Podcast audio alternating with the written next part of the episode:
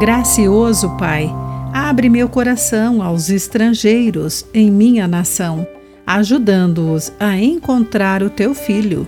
Olá, querido amigo do Pão Diário, muito bem-vindo à nossa mensagem de esperança e encorajamento do dia.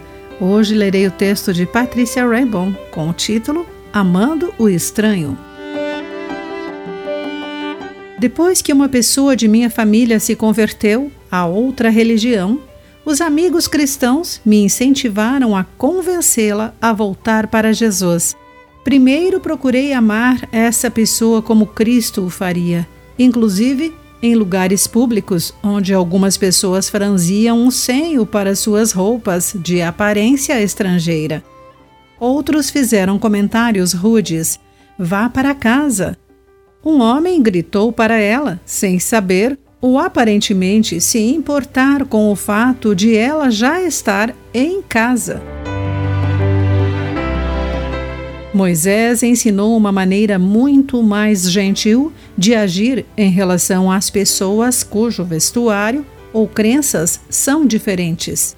Ensinando leis de justiça e misericórdia, Moisés instruiu os filhos de Israel: Não explore os estrangeiros vocês sabem o que significa viver em terra estranha, pois foram estrangeiros no Egito.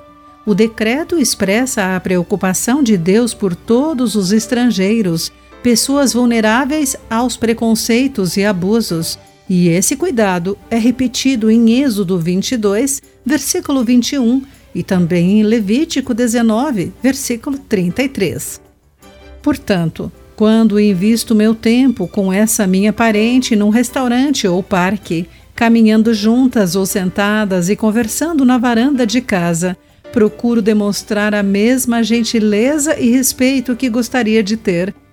É uma das melhores maneiras de lembrá-la do terno amor de Jesus, não a envergonhar por tê-lo rejeitado e amá-la como o Senhor nos ama com surpreendente graça. Querido amigo, quais atitudes você tem sobre pessoas que parecem diferentes ou estrangeiras? Reflita sobre isso. Aqui foi Clarice Fogaça com a mensagem do dia.